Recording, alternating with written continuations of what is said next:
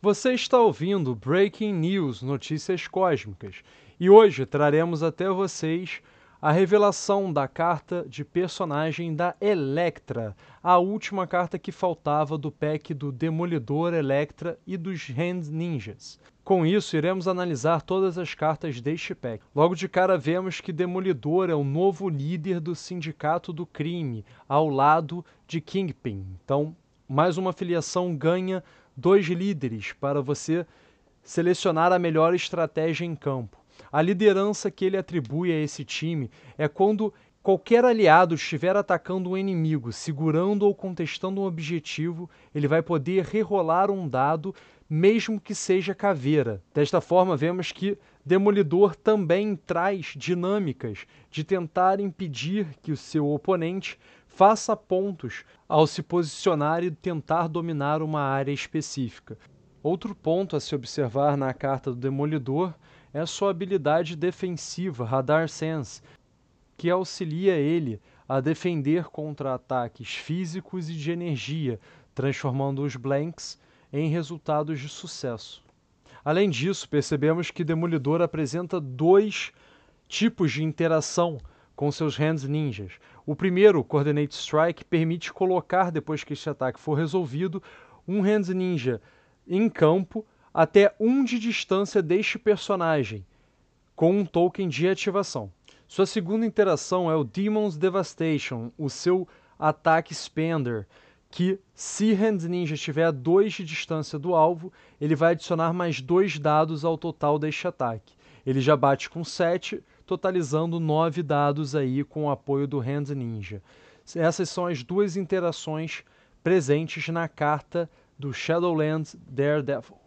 Em seu lado ferido, Demolidor apresenta diversas mudanças, entre as quais o que mais chama atenção é o Demon's Devastation, que muda seu tipo de ataque de físico para psíquico e ele ganha a habilidade There is Only the Beast, que a próxima vez que ele for usar Demon's Devastation, ataque, ele pode pagar 3 e o range do ataque se torna área 2. O range normal já é 2, ou seja, você consegue ampliar este ataque ao custo de mais 3 de energia para um ataque em área, afetando múltiplos alvos.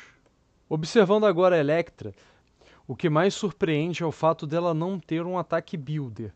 Ela tem sim boas possibilidades de ser agressiva, de ir para frente, de ter um bom posicionamento e, de certa forma, até aguentar um pouco a porrada, por mais que as defesas dela sejam bem medianas. Mas, definitivamente, o que desanimou a galera, tanto nós dos vigias quanto outros jogadores, foi o fato dela ter threat 4, entrando aí numa categoria que realmente ela pode ficar apagada, levando em conta a quantidade de outros personagens muito mais interessantes ao custo de 4.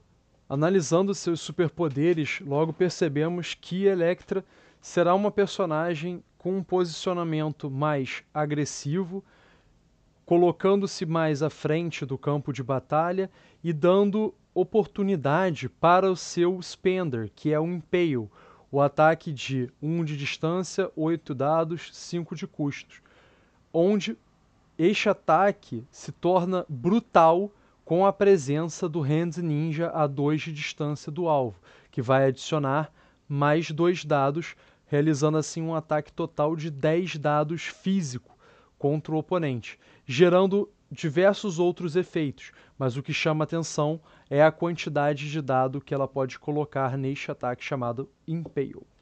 Já seu poder Out for Blood garante que sempre que ela der dano num personagem utilizando um ataque ou um superpoder, depois que esse ataque for resolvido, ou esse superpoder, ela vai ganhar um de energia. Resumindo, ela não tem um builder, mas ela tem uma forma pela qual ela consegue adicionar energia para realizar novos ataques, para fazer superpoderes e etc. No seu lado machucado, a única modificação é que sua vida cai de 6 para 5. Depois de ver as duas cartas dos personagens principais, conseguimos entender, ao observar Hand Ninjas, que ele possui interessantes dinâmicas de interação com seus outros dois aliados, tanto Demolidor quanto o Electra.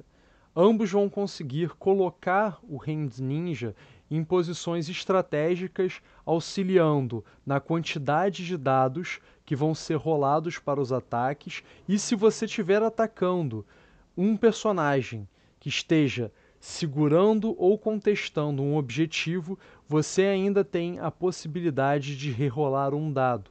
E além disso, o Hands Ninja ainda possibilita a opção de você passar um objetivo, um token de objetivo, para outro personagem aliado até 3 de distância. E após a ação, você sacrifica esse Hands Ninja, tendo assim a possibilidade de trazer ele novamente para o jogo com a habilidade do Demolidor ou Electra. É, realmente a dinâmica da agressividade está em torno das peças Grunts. Vai ser interessante ver e analisar de perto, utilizando essas peças e vendo como que elas vão se comportar diante de um meta é, bem diverso, né, variado, onde vemos tanto Black Order no comando quanto Swarm, duas equipes totalmente diferentes, uma que busca através da força se colocar em posições melhores eliminar o time do adversário, e outra onde a quantidade acaba ganhando a qualidade. Veremos aí nas próximas cenas de Marvel Crisis Protocol. Você ouviu Breaking News Notícias Cósmicas.